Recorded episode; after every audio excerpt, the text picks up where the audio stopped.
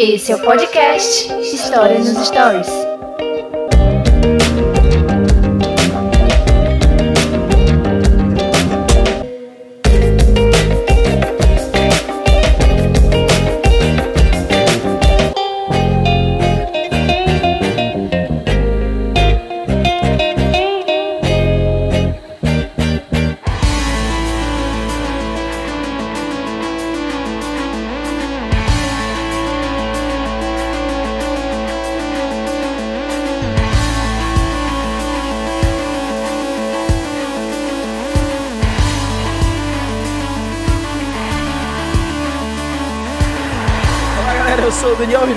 Você está ouvindo o podcast História dos Stories.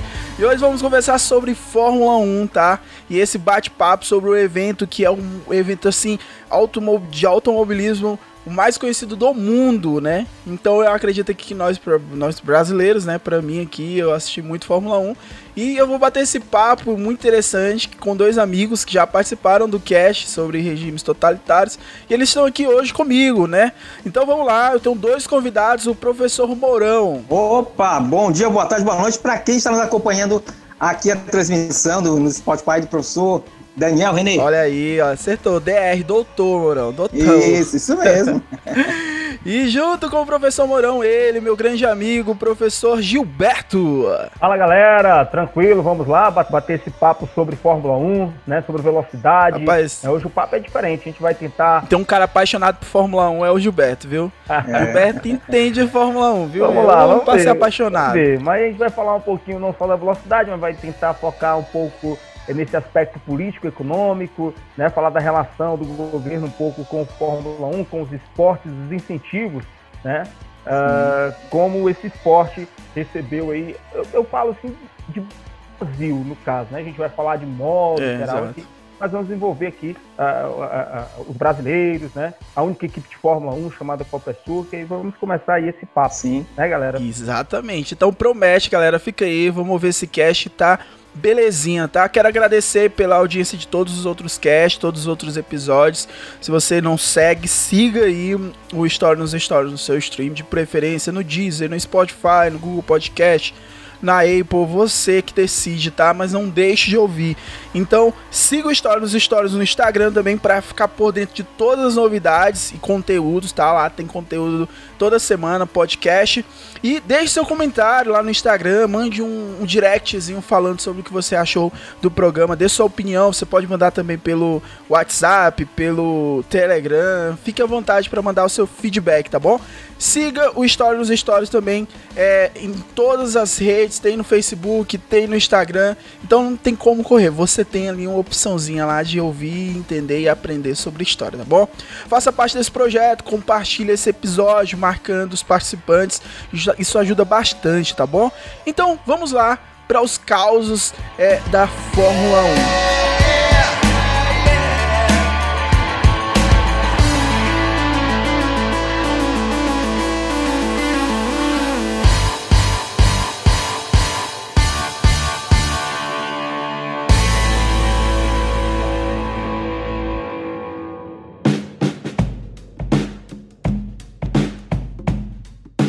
A década, né, a década de 1970, né, uh, no Brasil, né, o Brasil viveu a expectativa do milagre econômico, que não foi tão milagre assim. O Brasil ele teve um crescimento 10% ao ano né, no governo Médici, porém uh, as consequências do milagre seria uma hiperinflação. Né? Uh, o projeto da Copa Açúcar Fittipaldi ele já começa a ser estudado ali no ano de 1973. Né, os irmãos Wilson Fittipaldi e Emerson Fittipaldi. É importante colocar um parêntese aqui, quando eu falo Wilson Fittipaldi, eu não estou falando do pai, tá? Estou falando do Wilson Fittipaldi Júnior. Irmão. É, é, o filho, né? Wilson... É o filho ou irmão? É, o filho. O Wilson Fittipaldi Júnior, que é o filho do Wilson Fittipaldi ah. do Barão, tá? Tá, e aí o Barão... Irmão do Emerson. Isso, irmão do Emerson. Porque o Barão, o pai deles, né, o pai do Wilson o pai do Emerson, que o Wilson é Fittipaldi Júnior, né, o do projeto da Copa Açúcar. Porque é importante colocar em prática o, o Wilson Fittipaldi Júnior, não o Wilson Fittipaldi Barão. Eu falo Barão porque ele era conhecido, ele era locutor e tal. Ele narrou, galera, a, a, a, o, o, bicampeonato, bicampeonato não, perdão, o primeiro campeonato que o Emerson Fittipaldi venceu, o campeonato de Fórmula 1 no ano de 1972. Olha só que honra, o cara Bacana. narrar a corrida que o filho foi campeão mundial. Mas por que, que eu faço essa separação, coloco esse parênteses de Wilson Fittipaldi e Wilson Fittipaldi Jr.? Porque o Wilson Fittipaldi, locutor, o barão, o pai dos meninos, ele não acreditava no projeto. Né? Ele achava que era loucura e tal. Ele, ele não, não incentiva inicialmente esse projeto. Mas o Emerson Fittipaldi e o Wilson Fittipaldi, eles já tinham experiências né, em outras categorias, criaram ali o Fittipaldi, né, que foi um carro uh, focado na marca Porsche, tá? Ele já... Só esse, esse ponto que tu tá me falando aí, eu vou te interromper algumas vezes porque eu achei muito interessante. Tranquilo. É, eles começam, eles já tinham uma experiência como construtores, né? Então esse Fittipaldi a Fórmula V já era um exemplo de que eles tinham contato já com a ideia de, de você construir um carro, né? Porque é bem diferente você.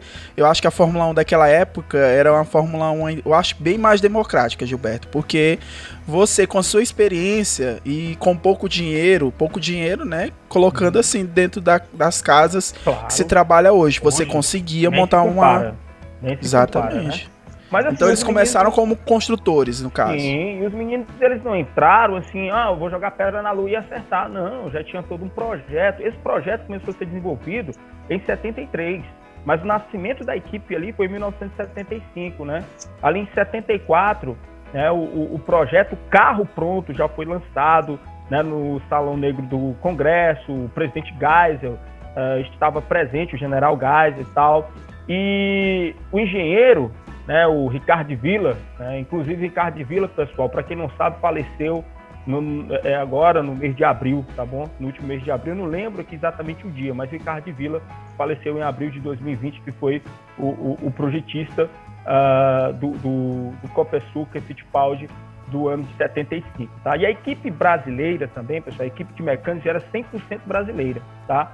E teve o apoio ali da Embraer, né? A Embraer, Exatamente. que Sim. consolidou o desenvolvimento do, desse, desse projeto, né?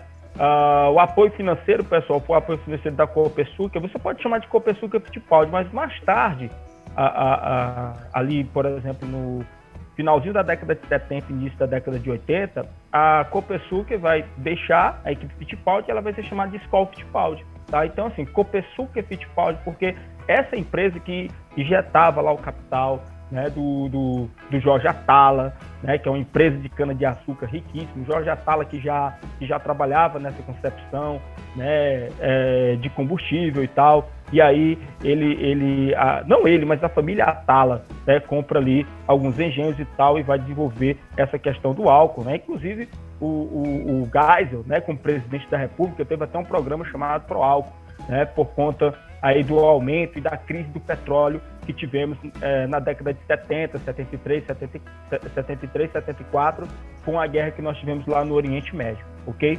Aí no dia 16 de outubro de 74, né, o, o projeto ele é lançado, o carro está pronto, né? O engenheiro Ricardo de Vila, tá? o, o, o chefe da equipe Joe Ramírez, grande Joe Ramírez, mexicano, que vai fazer muito sucesso lá na frente com a Ayrton Senna. Né? Os caras vão fazer uma parceria muito legal, não só com Senna, mas também fez muito sucesso com Mika Hakkinen, né, piloto finlandês, final dos anos 90 para início dos anos 2000, que foi o auge ali do Mika Hakkinen. E a estreia do, do Copesuca Fittipaldi, pessoal, foi no GP da Argentina, de 75, né?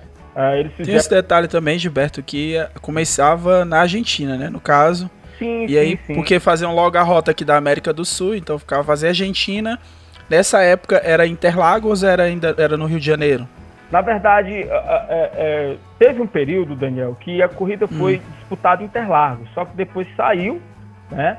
E foi para Jacarepaguá, circuito do Rio de Janeiro, que não existe mais hoje, aí ela volta novamente para Interlagos. Inclusive, o ano de 1975, pessoal, foi um brasileiro que deu o GP do Brasil, se eu não me engano, foi o José Carlos Parte, ou José Carlos Parte, se você preferir o Moco, tá? De Brabham, ele venceu o Grande Prêmio do Brasil, que foi disputado naquele período em São Paulo, tá? Brabham que ia ser depois a equipe do Nelson, do Nelson, Nelson Piquet, né? O Nelson Piquet ganhar, que praticamente vai ganhar, e desenvolver a equipe. Muito, porque o Nelson ele, ele tem uma história muito interessante na Fórmula 1. O cara inova a Fórmula 1 na década de 80, coisas que o Nelson criou na década de 80, tá? foi para a década de 90 e até mesmo nos anos 2000.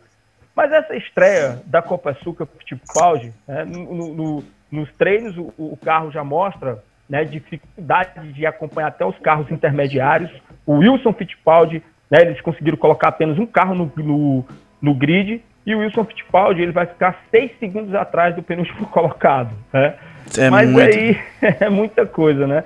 Só que na corrida o Wilson ele passa ali alguns carros, mas ele acaba abandonando, tá?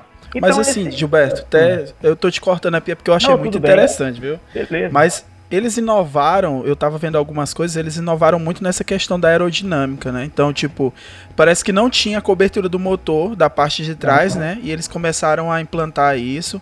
A questão da, do, da frente lá, que eu acredito, parece que o cara tava falando, que a Ferrari também começou Copiou. a utilizar. Copiou, Copiou exatamente. Muitas então, coisas muitas coisas que eles que eles que eles fizeram, é, é hum. Daniel, foram copiadas, tá?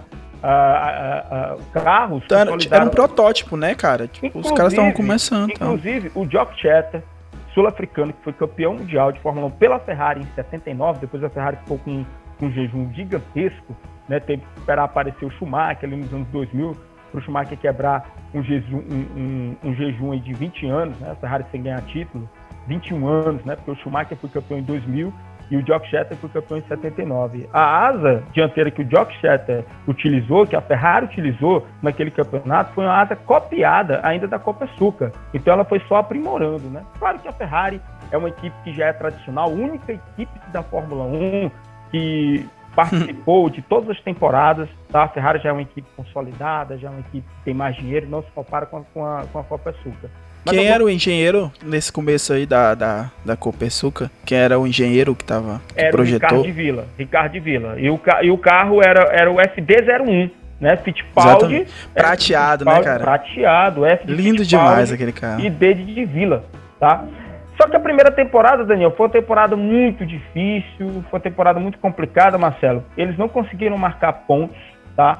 Uh, eles só alinharam um carro no grid, o, o prateado de número 30, o, o, Wilson Fittipaldi, ele disputou todos, todos os GPs, exceto um, tá? O GP da Itália foi disputado pelo italiano chamado Arturo Messario. Ele chega na 11ª colocação. E a melhor posição do Copersuca Fittipaldi seria o décimo lugar nos Estados Unidos. Aí muitas pessoas que entendem de Fórmula 1, que são amantes como eu, que, que, que acompanha, né, podem estar se questionando. Pô, mas o Wilson fez o décimo, lugar, décimo lugar no GP dos Estados Unidos. Então, a equipe então marcou um pontinho aí, né, Gilberto? Não. A configuração é, da pontuação era do primeiro ao sexto colocado. Tá? E aí o, o, Wilson ele não consegue pontuar. Né? Se, se fosse na configuração de hoje, hoje sim, 2020, do primeiro ao décimo colocado, eles conseguem pontuar. E aí fica aquele questionamento, mas por que, que hoje são 10 carros? Hoje a Fórmula 1, pessoal, tem uma outra planilha de gastos, tá? Financeiramente. É, bem superior. Custo, bem superior, é muito alto. Se eu não me engano, é de 2 milhões, né, cara? Por 2 bilhões. 2 bilhões por ano. É, é muita coisa. A, a, a, as equipes grandes, como Mercedes, é, Red Bull, Ferrari, gastam aproximadamente isso. Então, é muito difícil se manter no paddock, né? Com, com, com, com uma pontuação focada apenas nos seis primeiros colocados. Tá? Então, eles vão descentralizar mais ainda essa pontuação né, para dar chance para as outras, para as outras equipes, as equipes menores, intermediárias, pontuarem, né, para essas, essas equipes ganharem dinheiro. Uh, como é que, Gilberto, como é que essas, essas equipes hoje, atualmente, tá? Hum. Como é que essas equipes lucram? Tipo, essas equipes que chegam em último lugar, tipo, como é que elas se mantêm e lucram com a Fórmula 1? Porque a gente vê hoje na Fórmula 1, eu vou falar para ti assim, eu vou ser bem sincero, que eu perdi meu interesse na Fórmula 1, porque eu acho que eu era ainda muito movido à questão dos brasileiros, né? Sim. Me julguem. Mas depois eu achei um, muito, sabe, a mesma coisa.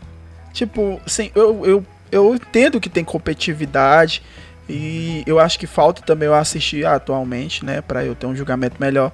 Mas eu perdi o interesse porque às vezes eu fico preocupado assim, como é que essas equipes lá no final elas conseguem tipo render alguma coisa. Como é que elas se mantêm hoje, atualmente, assim? Daniel, assim, primeiro você tem o que? Os patrocinadores. Né? Inclusive a Mercedes, uh, na temporada passada, temporada de 2019, né, a Petronas, né, que é o patrocinador da Mercedes, é um, um óleo, né? É, uma empresa de lubrificantes, estava reclamando, né, dizendo que o seu patrocinador não estava sendo mostrado pela mídia. Mas por quê? A Mercedes vai embora, né? Ou seja, você tem um Hamilton, né, que o cara é mega, né, multicampeão, é um piloto de primeira que tem um conjunto perfeito para ele. Você tem também o Valtteri Bottas, os caras disparam. Então, assim, o que é que, o que, é que a televisão mostra? O que é que o telespectador quer? Ele quer briga, nem que seja intermediária. E aí fica difícil mostrar a Mercedes porque a Mercedes vai embora. Então, assim, a Sozinho. marca... É um problema, né? Que engraçado, porque, tipo, que seria uma, algo bom, né?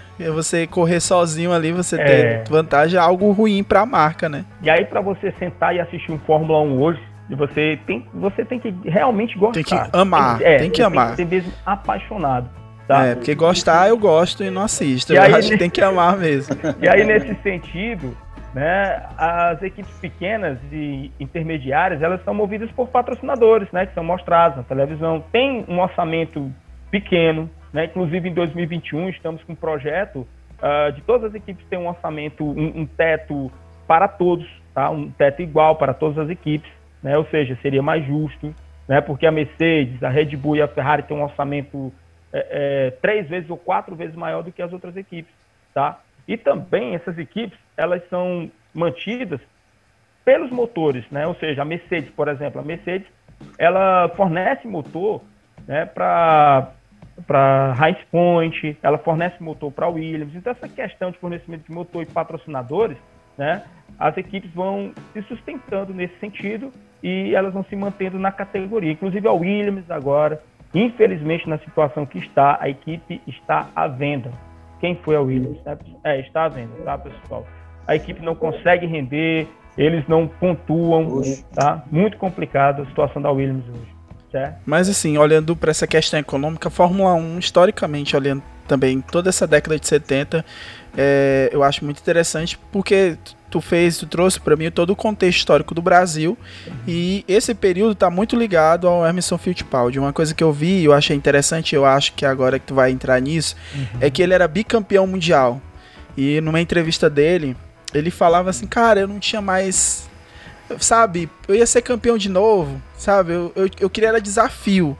Então, pra eles, a equipe, ela era mais do que é, simplesmente uma questão de ganhar dinheiro ou, ou ter, obter vitórias. Pra ele, parece que a Copes, é, a Copesuca, Fittipaldi, né? Fittipaldi Copesuca, era, era justamente um, um, um plano de vida pra eles, né? Tanto pra ele como para o irmão dele. Porque você percebe que ele abre mão de o atual campeão, né, naquela época, ele abre mão para poder assumir to- a total responsabilidade de ser o piloto, né, o primeiro piloto da Copesuca. Então, assim, Gilberto, esse impacto, assim, é diferente, porque eu, não- eu não vejo o, o, Ayrton Senna fazer isso. O Ayrton Senna ele foi um cara que sempre ele procurou a melhor máquina para que ele pudesse é, tá, estar à frente. Já o, o, o Piquet, ele era um cara que era fora de série. Eu considero o Piquet, isso aí é, ele, ele desenvolvia, ele era um cara inventivo, né? Ele, ele, na verdade, ele teve muita participação. Ele, era- ele era diferente. É, diferenciado. Já o, o, o Emerson, ele foi que abriu as portas para todos esses pilotos. E com essa atitude, cara, eu acho que ele sobe um degrauzinho aí, Gilberto. Porque ele mostra que o esporte, ele não é só... Daniel e Marcelo, primeira coisa, eh, tem que ter humildade. Verdade. Tem que ter humildade. O cara foi campeão em 74 pela McLaren, fez uma ótima temporada em 75 com condição de ser campeão do mundo, não foi naquela ocasião. Em outubro de 75, ele faz um anúncio, inclusive o filme Rush, Oxe, isso mesmo. Rush, né? É, é- é No limite, limite.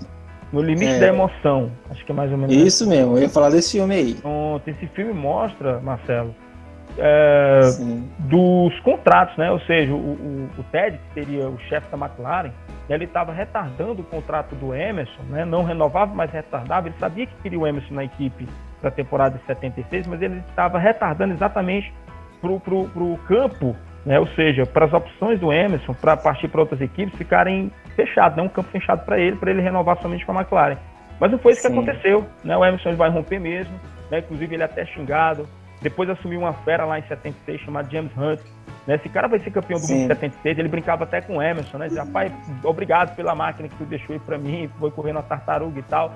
Mas é como o Daniel falou, né? Gente, tem um sonho, né? ou seja, você é a única equipe brasileira da história da Fórmula 1. Acho que tão cedo não vai surgir uma equipe brasileira na Fórmula 1. Uma equipe brasileira mesmo, onde você só, só, só não teria componentes do Brasil, os pneus, os motores e o câmbio. Né? Mas, ou seja, equipe Sim. mecânica, engenheiros, né? Mas todo mundo ali né? sendo brasileiro. E aí o Emerson né, deu um salto importante, né, porque era o patrão que estava correndo na equipe, o cara que já era bicampeão do mundo, veio de dois títulos, e o carro evoluiu. Né, inclusive eles conseguiram alinhar dois carros no grid, né, que foi o Emerson Fittipaldi e outro brasileiro chamado Ingo Hoffman. Tá? Mas o Ingo Hoffman ele, ele apenas conseguiu se classificar no GP do Brasil, né, e na corrida ele obteve a 11 posição. E no caso do Emerson, né, o Emerson conseguiu pontuar.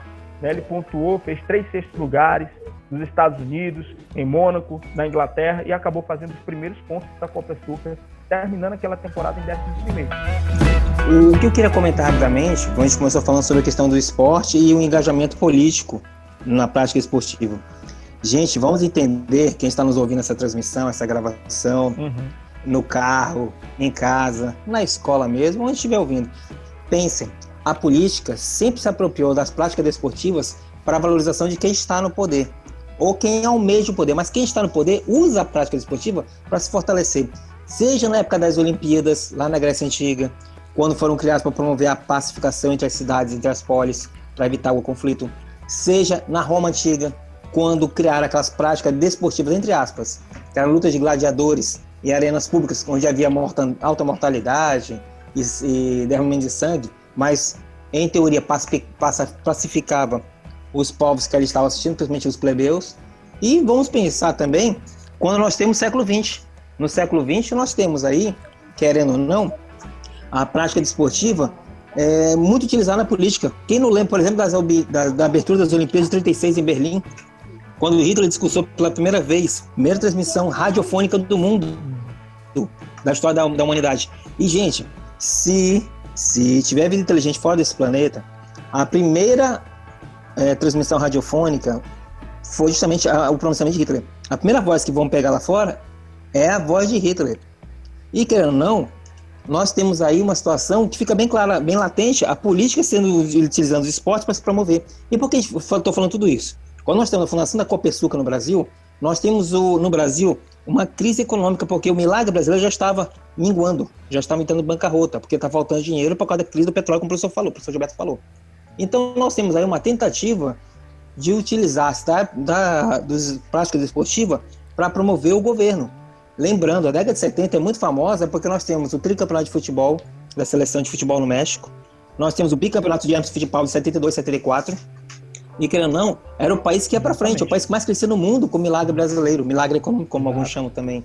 Então, querendo ou não, a Copesuca, como a primeira e única, como o professor falou, primeira e única companhia, equipe de Fórmula 1 brasileira, então, querendo ou não, é um projeto novo, grandioso. Grandioso, exatamente, Marcelo. E uh, falando um pouco dessa questão né, de propaganda, governo, esporte, né, veja Médici, né, presente Sim. na Copa de 70 Sim. no México, apoiando ali o Emerson no primeiro título em 72, né? Ele escondia um pouco aquele lado obscuro dele, né, na cultura, no esporte, naqueles slogans, né, que o Brasil é, vai para frente. Discurso fanista. Exatamente, né? Então. Já até digo, uou, uou, uou, uou. E vários... É um país que vai para frente. Exatamente. Uou, uou, uou. E aí, na, já no governo do general Geisel, né, a gente já vê um, um, hum. um pouco aí né, de descentralização, né, uma certa abertura, né, inclusive o Geisel, o Geisel ele vai né, ter alguns retrocessos, né, mas ele começa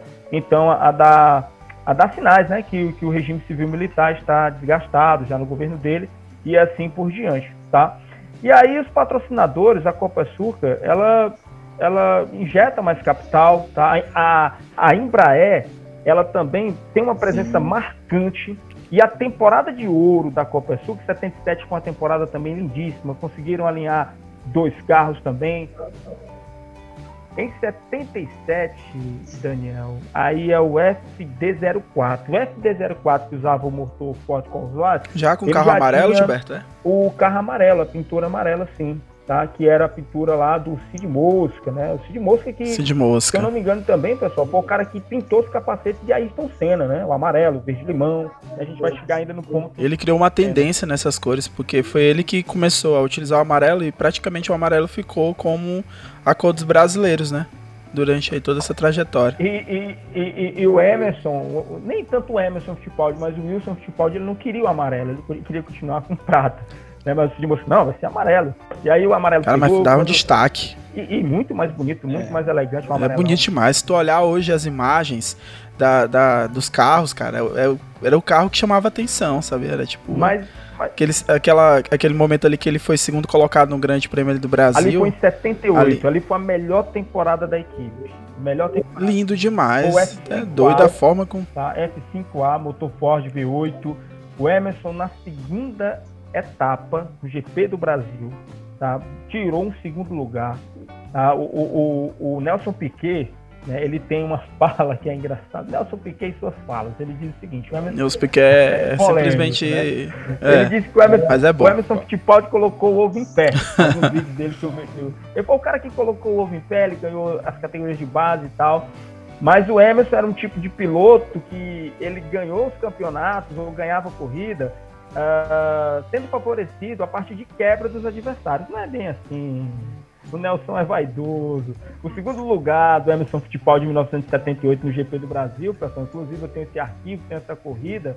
O Emerson realmente foi um segundo lugar conquistado, um segundo lugar suado mesmo, tá? Ah, e e- e, ah, nesse, nesse período né, de ouro, não, não que, que, a, que a Copa te- teve no GP do Brasil, nós tivemos também o GP do Canadá, né? Que o carro também ia bem e tal. Quase, né? Pois é, mas aí no início da corrida o Emerson teve que sair. E aí eles conseguiram pontuar em outras corridas e foi a melhor temporada deles, né? Terminando no campeonato em sétimo, com 17 pontos, superando equipes de, de, de tradição, como Arrows, eh, Ferrari e assim por diante. E aí chega na temporada de 79, né? Eles trouxeram um engenheiro da Lotus, né? Lotus que seria um carro bicho-papão, e quando eles ah, conseguem trazer um engenheiro da Lotus, o cara queria fazer um carro fora da curva, um super carro, e acabou que o projeto foi um. Pois é, Gilberto, eu eu fiquei, quando eu tava vendo isso, eu, eu fiquei entendendo assim, por que, que eles mexeram, entendeu? Se no ano, no ano anterior deu certo, os caras conseguiram o segundo colocado no Grande Prêmio Brasil, quase ganharam no Canadá. E por que que eles mudaram assim desse, dessa, dessa meta? Não, vamos chamar um engenheiro mais conhecido, um engenheiro que já trabalhou na Lotus e vamos desenvolver um carro campeão. Por que, que eles não utilizaram um carro? Eu até vi algumas coisas sobre o chassi, parece que tinha alguma modificação no chassi, né? E, e- e o ano de 79, para eles, foi um ano complicado, porque eles, eles alteravam o carro, tá? eles, eles traziam Hum, os componentes do carro de 78 para adaptar no carro de 79. Quando eles perceberam que o carro ia ser um fiasco, ia ser um fracasso, eles conseguiram marcar um ponto apenas, foram sextos na corrida de estreia no GP da Argentina. tá? E depois o carro ele foi modificado, freios, câmbios, trazendo os equipamentos do ano anterior. né? Ou seja, e foi um carro que, diga-se de passagem, foi caro, o projetista foi muito caro também, foi uma nota para tirar ele da Lotus e levar para a Copa Açúcar. Só que eles deram um passo adiante, ou seja, vamos fazer um super carro, tá? É, é melhor do que a Lotus e tal, e acabou não dando certo. É, realmente. um passo adiante, foi, foi um risco, né, que eles correram. Foi um risco. Eles quiseram colocar novidades no carro e que acabou sendo um fracasso. Aí, nesse sentido, vai entrar o que, meus amigos? A mídia não especializada, tá? E a mídia não especializada, ela vai atrapalhar bastante. Tá? Os patrocinadores, por exemplo, a Copa Açúcar, que era o patrocinador master, né, vai deixar a equipe, né? Porque a, a mídia, ela não ajuda, tá? É, isso Ah, acaba com a questão do, do marketing, né? Exatamente. Se você constrói todo um marketing negativo em cima da Nossa. marca, é Os jornais complicado. com várias charges negativas, tá? E Eu aí, vi lá algumas charges. cara, muito complicado o patrocinador continuar e tal. Tartaruga, Ah. tirando o próprio onda do, do Emerson, assim, né? Tiravam muita onda do Emerson. Inclusive, gente, eles, eu não sei se o Marcelo ou o Daniel lembra, mas tem uma, música- uma, uma música do Chico Buarque, né, que, que, eles, Ah, que eles utilizaram, né, para tirar a onda do carro, né? é, Geni. Isso. Geni e o Zeppelin. É. Cara, Joga essa, pedra essa Geni. parte aí foi engraçada, né? Porque assim, é, foi um radialista brasileiro, né? Isso já no ano de 1980, com um patrocinador novo, com a Skol e tal, né? Skol Fittipaldi.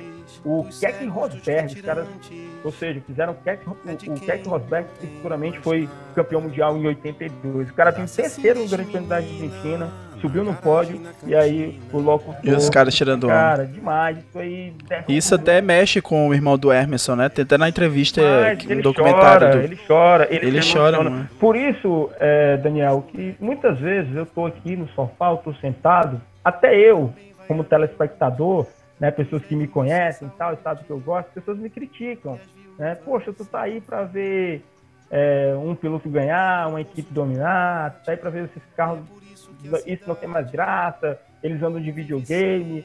Mas assim, é toda uma mecânica, né? Eles, eles não. Eu, eu vou muito mais que isso, eu vou além disso. Tá? Ou seja, eu estudo a questão da mecânica e tal, segundo tal, acompanho mesmo na íntegra. Então, uh, fica difícil, né? Alguém que não é especializado e, e falar algo que você não tem. É, não é, a, a, palavra não é capacidade, mas que você não domina aquilo para você criticar. Me servir. Essa dama era geni, mas não pode ser geni.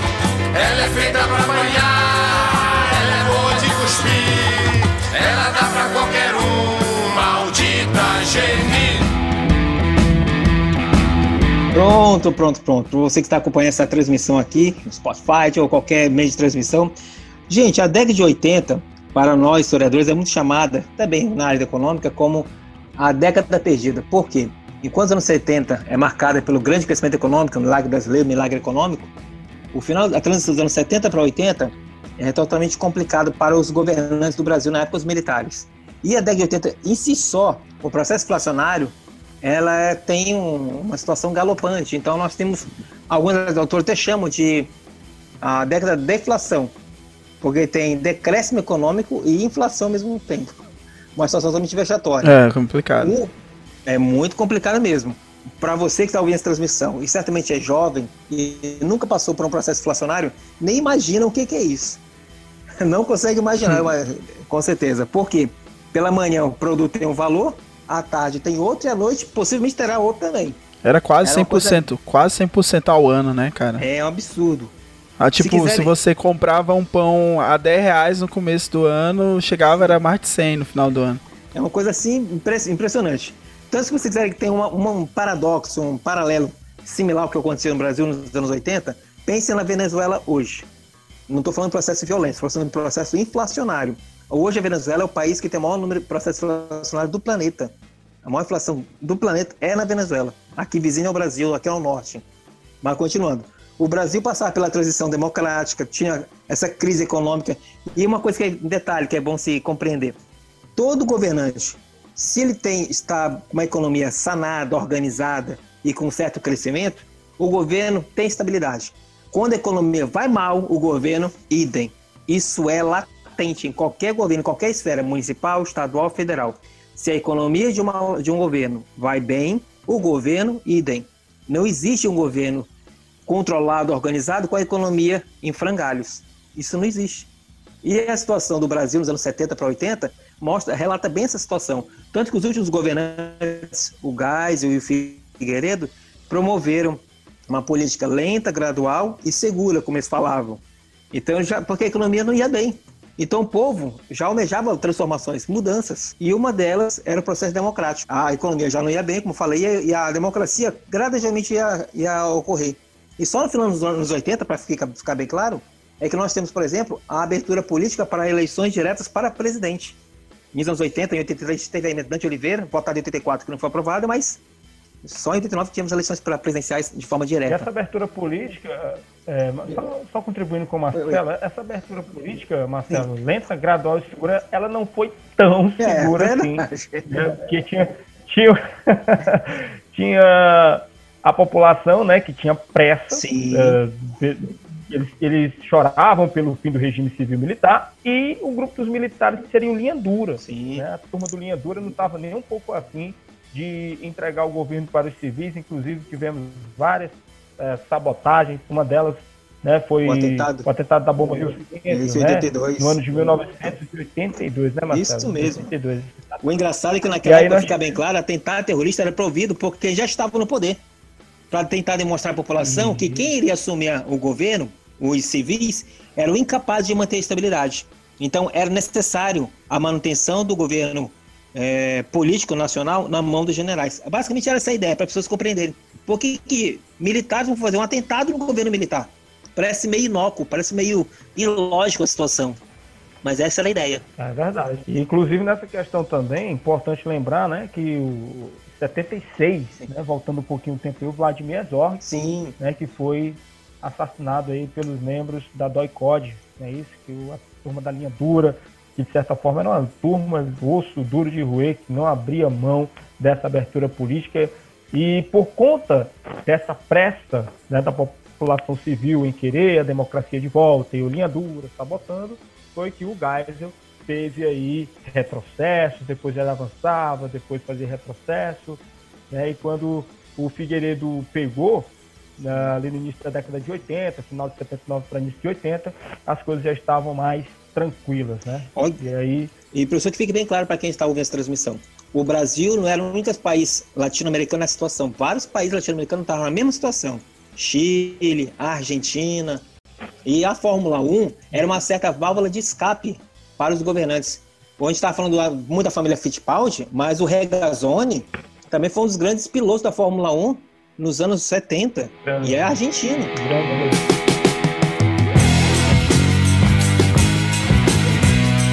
E aí a Copa Sucre sai uh, de Skoll, né? ou seja, deixa a Skoll e passa a ser chamado de Fittipaldi Automotive. Mas esses dois últimos anos, 81 e 82, foram anos difíceis, tá? Ou seja, já não tinha mais dinheiro, a, a, a, a Copa Açúcar não tinha um patrocinador forte. Copa Açúcar não, não é que Fittipaldi, a Copa Açúcar não mais, que a empresa deixou de patrocinar ali no final da década de 70, né? Mas a Fittipaldi não tinha mais recursos, já mostrava uh, esgotamento, falta de equipamento, tá? os equipamentos que vinham de fora demorava, isso prejudicava muito o desenvolvimento do carro. E o último carro da, da, da, da, da, da Fittipaldi, né, que era Fittipaldi Automotive, nos anos de 81 e 82. Né, 82 nós tivemos o piloto brasileiro Chico Serra, também em 81. E o curioso, pessoal, o último ponto da Copa Suca Fittipaldi, Fittipaldi Automotive, em 82. O último ponto foi no GP da Bélgica, no circuito de Zolder, tá? E nesse final de semana marcou a morte do grande Gilles Villeneuve, que não foi campeão do mundo, mas o Gilles Villeneuve que correu de Ferrari, tinha tudo para ser campeão do mundo e ele morreu nos treinos de sábado em Zolder. A trágica morte, né, cara? E que foi terrível aquela cena do, do carro. Chico Serra estava lá. E o Chico Serra né, foi o último piloto da Copa Açúcar, o último cara a marcar um pontinho. Eles conseguiram alinhar um carro, apenas um carro, em 82. E aí uh, acaba o dinheiro, né, acaba os patrocinadores. Né, é, lembrando, resumindo, pessoal, toda essa história da equipe Fittipaldi, né, a equipe que não, não teve muito apoio da mídia, brasileiro sabe como é que é, né? Ou seja, o brasileiro tem que ganhar, tem que ser primeiro. Se não for primeiro, não vale. É, já fala eu... o Rubinho Barrichello que sofreu a vida toda com isso, né, cara? Eu já ia falar do Rubinho, ia falar do Felipe Massa. Gente, é. o, o Massa e o Barrichello, eles não compraram cadeiras na Fórmula 1. Eles passaram por categoria de base. O Rubinho, por exemplo, ele ganhou tudo nas categorias de base. O grande problema é que o Barrichello foi companheiro de um cara que era fora da curva. Michael Schumacher, é, exatamente. É, é complicado. Felipe Massa, né? Eu costumo dizer que o Massa ele teve duas fases na Fórmula 1. Ele teve uma fase perfeita, a de 2006 na Ferrari até o acidente de 2009. Só que quando ele volta na temporada de 2010, depois do acidente, ele não é mais um Massa com aquela mesma é, é, vontade, né? Inclusive o Piquet, em uma das Sim. entrevistas, é, o, o Piquet até fala que bater cabeça é complicado. E ele acha que o Massa. É, professor, foi. vamos citar aqui o acidente, para quem não está, não, não está a par da situação. Sim. Foi uma mola que saiu do grande, grande prêmio de Hungaroring, na Hungria, do carro do Barrichello. Olha que curioso, né? No carro de outro Dos treinos, foi dos treinos da, daquela grande GP Hungria de, de 2009, que voou a mola e acertou o capacete do, do Massa. E aí, Marcelo, em 2010 o Massa voltou, mas não voltou é, com a mesma força, né? Como eu estava falando aqui do Nelson Piquet, em entrevista o Nelson é, bateu a cabeça também no GP de San Marino em 87 e ele acha que o Massa perdeu aquele finalzinho de velocidade que o Piquet também acabou perdendo ali na década de 80, né? Para o Piquet a carreira do... E professor, antes, antes da gente finalizar a, de falar sobre a família Fittipaldi, eu queria só hum. lembrar que o Emerson Fittipaldi era tão bom piloto que é o único brasileiro que foi campeão em Fórmula 1 e Fórmula Indy 89 também. Exatamente, inclusive ele deixa a, a, a, a Copa Suca né, na, na, na década de 80, exatamente em 1980, né, 80, ele deixa a equipe Fittipaldi, tá, e na verdade quando ele sai, sai o coração da equipe, né, ou seja, sai é. o, o, emblema da equipe, o cara que é bicampeão do mundo e vai para uma, uma outra aventura, né, ou seja, tentar carreira nos Estados Unidos e acaba sendo campeão em 89, lá ganhou 500 milhas de Indianápolis, o Emerson Fittipaldi tem uma história Sim. de ouro. Tá bom, senhores? Então, é. essa foi a historinha aqui né, da equipe Fittipaldi, dessa aventura que começa no ano de 75 e vai até 82. Só lembrando, pessoal, que a equipe ela ficou na frente de muitas equipes tradicionais, tá?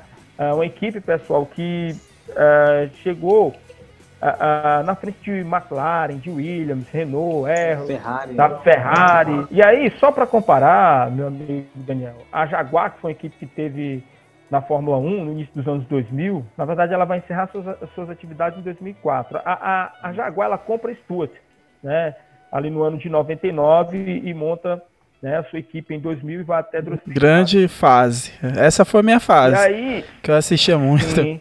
E aí, só para fazer uma comparação, a Jaguar é uma marca famosíssima, com muito dinheiro, com muito capital. a sua história na Fórmula 1 de 2000 a 2004, eles fizeram 49 pontos em 85 GPs. Qual o número que você disse aí da Copa Sul Futebol? 44 pontos, 104 Pois tá aí, cara. Então, muita coisa.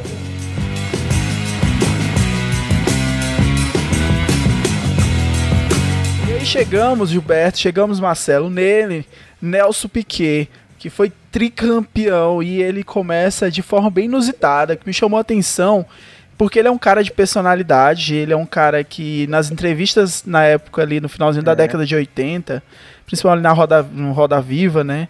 Ele era bem firme nas suas palavras, ele era bem é, íntegro na questão de como ele via a Fórmula 1, ele, ele via que, na, na verdade, ele até ele era bem sincero ao dizer que ele não se sentia um, um melhor piloto, o, o, piloto ali que era capaz, ele entendia, ele sabia que boa parte das vitórias e do sucesso dele estava relacionado à questão da mecânica, né? Então, se você for puxar na história, acredito que o Giba aí sabe direitinho, ele tem esse controle sobre essa história do, do Piquet. Lá no começo, cara, ele era mecânico. Então, eu, eu assisti uma entrevista dele, porque ele tem um, um, um lugar lá onde ele guarda lá toda a sua coleção de carros e motos, né? E ele conta lá nessa entrevista que as motos vinham do Japão e as motos vinham desmontadas. E ele montava essas motos e ele vendia. Então, era um cara que, que além era um piloto, ele era a telemetria, né, da, da do carro, porque ele, repa ele sabia de tudo que estava acontecendo, então ele, ele repassava isso pra, para os mecânicos. Então era um cara naquela época completo. Eu vejo assim, ele como completo. E um cara frio. Eu acho que o que muitos desses é, dos pilotos na atualidade eles encontram assim dificuldade é você cair na graça da da, do, sabe, nas graças da, da comunicação, da, da, das revistas, dos jornais, porque a gente sabe que tem aquele, aquele lugar lá que, Gilberto, que é o paddock, né? Então ali no paddock você tem toda essa movimentação desses pilotos. E o Piquet, ele mostra que ele era um cara muito fechado, mas ele era um cara de muito trabalho. Então a resposta dele para as críticas, a resposta dele para tudo que era escrito sobre ele era na pista. Então ele era um cara que pegava o carro, um carro que não era nem tão bom assim, mas o cara conseguia fazer esse carro campeão. Então, assim, o Giba, o, o qual foi então assim? Você tem agora essa missão para mim. Qual o segredo do sucesso do Piquet, cara?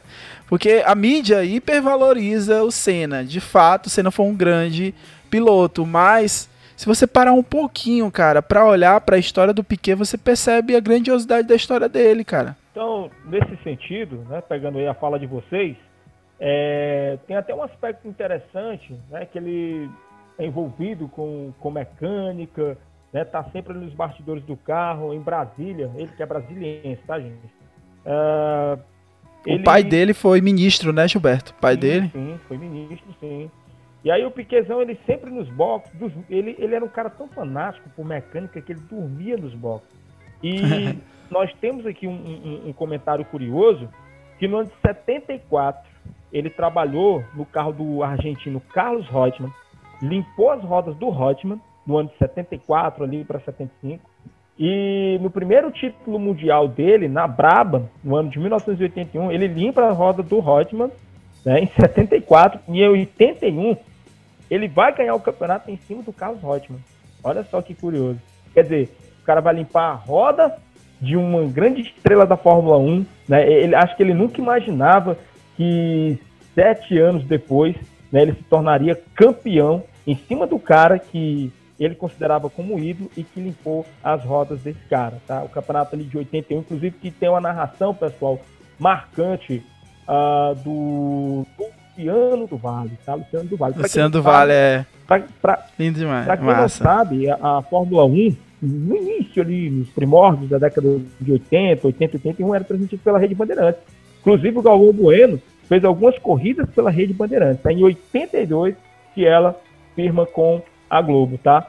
E aí, em 81, o Nelson ele tem esse título, um título, sabe, é, é decidido na mecânica, no acerto do, do, do carro. Quantos pontos de diferença, Gilberto? Quantos pontos de diferença foi esse, essa primeira? Essa, esse, esse, primeiro título, Daniel, eu não, eu não recordo no momento exatamente. Um ponto de diferença, um ponto Gilberto. de diferença, né? Ele chegou em quinto e o oponente dele chegou em sexto, que eu não peguei aqui o nome Na do verdade, oponente dele. aquela, aquela última corrida da temporada... Las Vegas. Las Vegas, exatamente. Foi disputada entre ele, Nelson, o Carlos Reutemann e o Jacques Lafitte. Ou seja, Exatamente. três pilotos chegaram disputando o título mundial de 81. Né? E, e, ele naquela frieza, né? quando ele sai do carro, não acredita que é campeão do mundo. Lembro uma das entrevistas, né? Que vão entrevistar ele, ele sai correndo, dá um grito e tal. Mas o Nelson, ele era muito assim, uma personalidade muito forte. Né? Agora você me perguntou, é, é, você falou sobre Senna, sobre Nelson Piquet, que Nelson Piquet não tinha o mesmo carisma. Nelson Piquet, ele, Sim, exatamente. Ele, ele, não era um cara de mídia. Né? Ele, ele fala o que ele pensa. Ele é um, é um piloto que falava o que ele pensava. E também, o Piquet, ele, na, na fama dele, no auge dele, ele não morava no Brasil. Ele, ele, passava o tempo na Itália. E era um cara que criticava muito a imprensa brasileira. Né? No sentido dele ser um cara inteirado na mecânica, né, dele entender. Mas com razão, né, Gilberto? Razão. Porque já tinha acontecido isso com o Emerson, né? Exato. Então e ele, ele... E ele critica fortemente Reginaldo Leme, Galvão Bueno, né, em uma das, um dos vídeos que eu assisto do Piquet, né, o Piquet fala que o Galvão e o Reginaldo têm que estar preocupados em narração, e não falar de técnica de carro que eles não entendem de... É, eu já vi esse vídeo também. Já vi esse vídeo, né? Já. E Nelson sendo Piquet. E aí vem o ano de 82, né? Ele não consegue o título, ganha algumas corridas. Aí em 83, né, ele decide o título aí uh, em cima do Alan Prost de, de, de Brabham, tá? Um carro que... E o Alan Prost, tu sabe dessa história, Gilberto? Eu tô te cortando, desculpa aí, cara, bem, né, porque tem muita coisa ah, engraçada. Nada. Mas tu sabe dessa história que o Alan Prost, ele perdeu essa, essa temporada aí pro, pro Piquet porque ele teve uma briga lá com um dos chefes lá da equipe dele que teve um, um lance aí de, de um ele saiu com a esposa de um dos chefes dele e tal. Lembra aí dessa história dos bastidores. Os ah, bastidores aí. A Renault era, um, era, o melhor carro do grid, tá? Eles, eles, gastaram muito, tá? Só que o Piquet, né, tinha um projetista, pessoal, que me, me fugiu da memória, da Braba, isso, um projetista, ele era, ele era sul-africano. Eles desenvolveram um carro é, um ano antes né, para 83. Inclusive, o Piquet trouxe novidades como reabastecimento, né, ou seja, box, troca de pneu, reabastecimento. Piquet que deu, olha só como o cara é inovador, né? Ele vai dar essa ideia do reabastecimento, a Fórmula 1 abraço no ano de 83, e isso foi decisivo para ele em algumas corridas, tá? Inclusive na última, o Alan Prost ele abandona e o Piquet, uh, essa corrida que foi disputada na África do Sul, essa última corrida, o Piquet ele tem um domínio da corrida, só que ele começa a administrar, tá? Ele perde ele, a primeira posição e a segunda acaba terminando em terceiro. E quem vence a corrida é o italiano voador. Voador não, Piquet. Se perguntar para o Piquet se ele é voador, Piquet diz: olha, ele ganhou tudo menos de mim. É o Ricardo, é Piquet, é Piquet. Ricardo Patrese. Ricardo Patrese. Ricardo Patrese. Italiano que ganhou tudo nas categorias de base. O cara era fera. A, a imprensa italiana jogava ele lá em cima até que ele encontrou o Nelson Piquet da vida pro Nelson Piquet colocar ele no bolso. Ó, vai ser o segundo piloto aí. Ele, é, ele era um multicampeão, ele só deu azar de encontrar um, um outro multicampeão, aí pois não é, deu certo. E aí, é, é, é Daniel, para você ver, nós estamos falando aqui de Ricardo Patrese, e há pouco tempo falamos de Felipe Massa e Rubens Barrichello. Só um exemplo, o Rubens Barrichello e o Felipe Massa tiveram 11 vitórias na Fórmula, na, na Fórmula 1 cada. E o Patrese venceu seis vezes apenas. Para você ver um nome hum. é, é, é, muito respeitado na Fórmula 1 né, e ver que o Márcio e o Barrichello não, não, são pilotos tão fracos assim como a mídia. Né, é, você sabe. É, é uma questão cultural.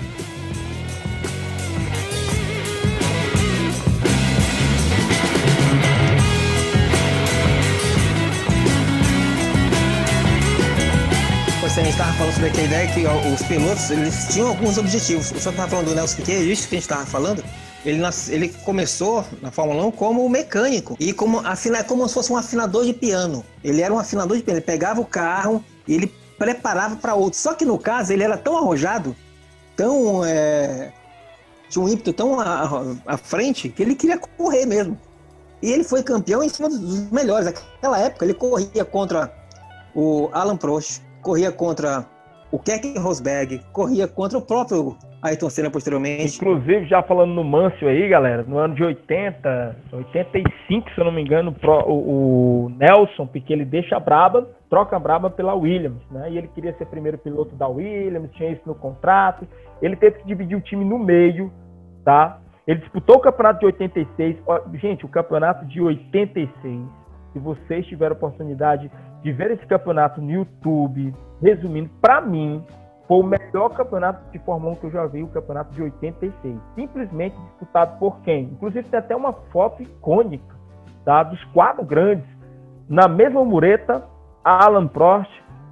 Não, é, é, é, peraí, deixa, deixa eu imaginar essa, essa, essa cena. Tá? Da, da direita para a esquerda você tem Senna, você tem Nigel Mansell, você tem Alan Prost e na pontinha da mureta né, da direita para a esquerda. Você... Imagina essas quatro figuras disputaram o campeonato de 86. O campeonato de 86 foi muito acirrado. Tá? Acho que faltando duas ou três corridas, o Senna ele foi o primeiro a não ter chance né, de ser campeão. E aí o título foi decidido na última corrida entre essas três feras: Prost, Mansell e Piquet.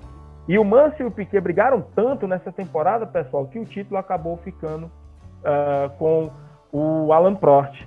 Tá?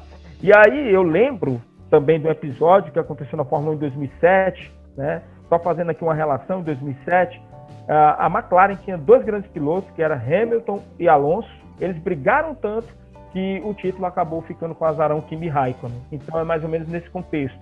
O Piquet brigou tanto isso, Piquet brigou tanto com o Mansell que o título acabou ficando com o Alan Prost, que não era o favorito né, daquela, daquela temporada e o, o Prost ele vai é, se consagrar aí como bicampeão mundial de Fórmula 1. Oh, só para finalizar, o senhor falou da foto aí, é só lembrar, eu não, não me lembro direito da foto, mas lembro que os, esses pilotos eram de equipes diferentes, todos os grandes campeões, mas de equipes diferentes, não era a mesma equipe não. Um era Lotus, que era o Senna, aí... O, o, o Nelson, o Nelson e o, e o Mansell era, era da Williams, os dois. Eles eram companheiros. É Williams? É, os dois eram companheiros de equipe, brigaram muito em 86. Em 87 foram companheiros de novo, disputaram o título. O Nelson teve que dividir a equipe. O Nelson disse que teve foi briga física. Porque eles queriam fazer. é, o Nelson fala, ó, teve foi briga física, porque eu queria dividir o time mesmo. Eles queriam fazer o Mansell campeão, porque a equipe é inglesa, e o Mansell é inglês. E eu não admiti isso. Inclusive, gente, tem até um episódio hilário né, que eles prepararam o Mansell, né, pro, pro, pro Mansell vir para os boxes, e aí o Piquet entrou primeiro do que o Mansell, fez a troca de pneu lá e ganhou a corrida. O sócio do Frank Williams, Patrick Head, ficou louco da vida. E aí em 87 teve aquele acidente do Piquet, que ele bateu a cabeça, e aí onde ele disse que acabou a carreira dele ali. Tá? Ali acabou a carreira dele, ele ganhou o terceiro título mundial dele em 87 na inteligência, tá? ou seja, seguindo o Mansell, marcando o Mansell. Ele sabia que o Mansell era leão mesmo, era o cara de bater na direção, o cara de, sabe, de bravar quando não dava certo. O Manso é bem emblemático, né? Ele assim tem uma cara Sim, de Fórmula 1. Ele era um cara assim. Ah, ele é leão mesmo, Ah. o apelido dele de leão não é à toa, não. E o Nelson quebrava ele de preguiçoso, queria se concentrar ele, ó, o cara é preguiçoso, eu desenvolvo os carros. E isso acontecia demais na Williams, tá, gente? Essa questão política do Nelson Piquet desenvolver os carros e o Mansell preguiçoso mesmo, ele era leão na pista, mas ele não sabia ah, de, de técnica específica, mecânica e Mas, tal. professor Gilberto, no reino animal quem caça são as leoas. Leão É. só aguardando, tá certo. E, e o cara também não tinha muita sorte, cara. Ele tinha ah, sofria muitos acidentes, tava tipo, ele tava quase ganhando já muitas das corridas, ele sofria acidente. Ele era tipo um cara meio azarado assim também. E, e a equipe inglesa, aí teve um tempo que a Williams pegou tudo que o Nelson desenvolveu, que isso revoltou demais o Nelson e deu para o Mansell. Mas nem assim o Mansell foi campeão. E aí o Nelson Piquet revoltado, né? E aí o Williams também já houve um desgaste político lá dentro. E o Piquet, ele assina com a Lotus no ano de 88. Aí ele diz, ó, estou assinando para ganhar dinheiro. Gente, foi um dos contratos, se não me engano esse, eu arrisco a dizer que foi o contrato mais milionário da história da Fórmula 1 de 88 entre Lotus e Piquet, tá? Tem, eu vou indicar para vocês um vídeo curto do Projeto Motor. Coloca lá. Vou colocar lá no Instagram. Posso sim, pode mandar o link. Fica o Projeto Motor, tá? No YouTube, aí você coloca contrato de Nelson Piquet com a Lotus. Cara, foi um contrato mesmo. Ele disse, ó, eu vim agora para ganhar dinheiro, já trabalhei demais. E aí, né, os anos 88, é, é, 89 não foram grandiosos, a Lotus não tinha um bom carro, né? Foi para Benetton, né, no ano de 1990, inclusive, pessoal, a última dobradinha brasileira foi no GP do Japão, tá? De 1990 entre Nelson Piquet e Roberto Pupo Moreno. Foi a última dobradinha brasileira, tá? E aí no ano de 91 o, o Piquet encerra a carreira dele na equipe Benetton. E para tirar onda, a última vitória do Piquet foi no GP do Canadá, Em cima de quem? Nadia Mansell. Como era Tá que ele certo. chamava o Nadia Mansell aí nessa época? Chamava ele, ele a, a Chamava que de era- idiota veloz, Gilberto. Exatamente, cara. E aí o que acontece? O Mansell na última volta deu pane seca. Na última Olha, eu volta. tô te falando, o bicho não tinha sorte não. E aí o Nelson Piquet, eu acho que o Mansell tinha uns 40 segundos na frente. Quando o Nelson Piquet passou por ele, ainda deu tchau. e aí o Nelson Debochado. fe- fecha aí com chave de ouro com essa vitória do Canadá. E aí sai da Fórmula 1, encerra o contrato com a Benetton, tenta ah, fazer a, a, a- a corrida de Indianápolis, né, em 92, só que ele sofre um grave acidente, acaba quebrando as pernas, e aí é, acaba a história do nosso Nelson Piquet, né, grande tricampeão mundial, grande mesmo. Eu acho que assim, o Senna também é tricampeão, claro. Eu acho que o que faz o Senna diferente do Nelson Piquet são os números. Né? Porque realmente o Senna tinha números absurdos. Professor, eu dou uma dica mais ainda. Tem a questão da mística. E, e o, o Senna pegou a primeira transmissão, o ano acho que foi 87, 88, onde as Uhum. câmeras ficavam dentro do cockpit. Então viam eles correndo. E a Então sentiam. Isso, eu concordo. Proximidade do Eu concordo, público, né? A mídia ela A- aquela demais. câmera interna mostrava como o piloto sofria para manter o carro na pista. Exatamente. Porque imagina o que é correr a 280 por hora nas pistas de Mônaco com uma única mão para poder passar a marcha, a outra mão. É, E ele fazia isso, o Senna. Então essa mística que foi criada foi em favor das câmeras, a, a mídia. E o Senna se dava muito bem com a imprensa. Ah, isso, Diferente do né, Piquet. o diferencial do Senna, né? O Senna até dizia, ó, ele mora na Itália, a única coisa que a gente tem em comum é gostar de corridas de automóveis, né? Mas a gente não tem muita coisa em comum, não.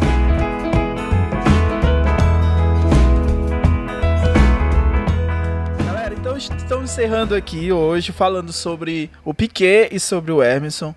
A gente vai fazer um cast especial, a gente já tá firmando um acordo aqui de falar sobre o Senna, tá? Mas eu queria lançar uma pergunta aqui para os meus convidados, pra galera, pros meus amigos aqui. Quem foi melhor, Piquet ou Emerson? Não pode ficar no muro, tem que, tem que decidir quem foi melhor dos dois, viu? Não pode dizer assim, não, um tinha uma coisa, outro não. Tem que decidir. Gilberto, quem foi o melhor? Até o momento o Piquet tá levando vantagem, né? Porque teve o podcast do Nelson Piquet, mas eu vou responder isso, tá? Quando a gente gravar o podcast do Senna, pra gente fazer essas comparações aí. Mas foram grandes pilotos, é muito difícil escolher, tá? É, o Piquet era um cara muito habilidoso, tinha uma técnica incrível de desenvolvimento de carro, E o Senna tinha uma vontade muito grande, acabar, é, apesar de não ter essa mesma técnica do Piquet, mas o Senna era um cara mesmo, sabe, tinha muita vontade de vencer. E claro que Senna fez coisas inimagináveis na Fórmula 1, isso é fato. Então não perca o próximo episódio, tá? Que vai falar sobre o mito Ayrton Senna, tá bom? E aí no final a gente vai juntar tudo e aí vamos ver quem foi o melhor, Piquet. É. muito obrigado, viu, Gilberto? Cara, muito obrigado por participar, cara. Eu fico muito feliz e sua participação aqui sempre é bem-vinda e é muito bom, cara. A gente tá conversando mais do que na vida real, Sim, é Gilberto, é porque aqui a gente tá tendo mais tempo para conversar e se encontrar. E é que a gente mora um pertinho do outro. Aqui um do lado aqui. pandemia, né, meu amigo? Mas eu fico feliz demais de é. estar participando sempre no Story nos Stories. Tá? Quem não seguiu ainda o Story nos Stories, vá lá, gente. Ah, é, obrigado, tá um Super interessante. Tá? O, último, último podcast foi do feminismo, é, Daniel, ouvi. Foi o penúltimo. O penúltimo, né? Esse eu consegui é, ouvir. Foi, tá? foi pancada Gostei, aí. Tá? E, e, claro que o professor Daniel é um cara fantástico e vá lá, siga o canal, recomendo, tá? História nos Stories. É porque o cara tem, Esse é meu mestre. Tem conteúdo mesmo. Não é por causa de amizade, não é porque ele tem conteúdo. É meu mestre. Esse aqui é meu mestre aqui. Ah, e meu grande amigo Marcelo aí, a gente se conhecendo aí. Muito obrigado, Marcelo, mais uma vez pela participação.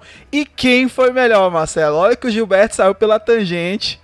O Gilberto aqui eu escutou, achou uma alternativa para não me responder. Marcelo, quem foi o melhor? Gente, o Piquet, o Emerson ou o Senna? Olha, eu penso assim, para um piloto chegar à Fórmula 1, existe toda uma sequência de categorias.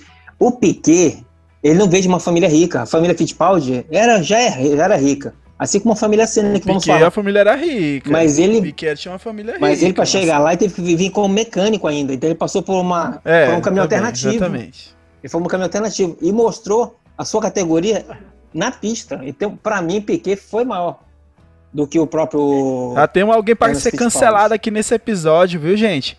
Marcelo disse: Piquet foi melhor que Senna. Senna não foi tão bom assim. Aí pronto, já ah, tem uma notícia. Marcelo, o Marcelo, o Marcelo escondeu o jogo no final aí. Ele disse que o Piquet foi melhor do que o Fittipaldi. Ele falou, falou, falou, o Piquet foi melhor do que o Fittipaldi. Ele disse aí, ó. Eita, cara.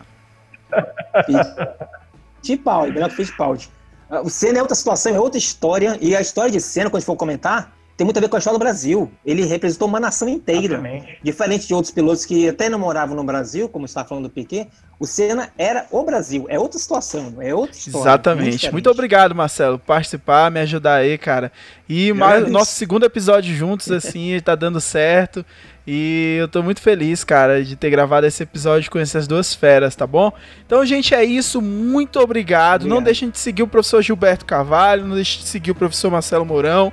Eles os dois são grandes professores, têm conteúdo no Instagram dele, então, no Instagram de cada um deles. Então, aproveitem esse momento para seguir pessoas que têm um conteúdo filtrado e têm um conteúdo sério, tá bom? Então, a minha recomendação é seguir meus dois amigos. E é isso, quero deixar aqui meu abraço, não deixe de ouvir os outros episódios e fique com Deus. Até mais e até o próximo episódio aí com mais Histórias Stories.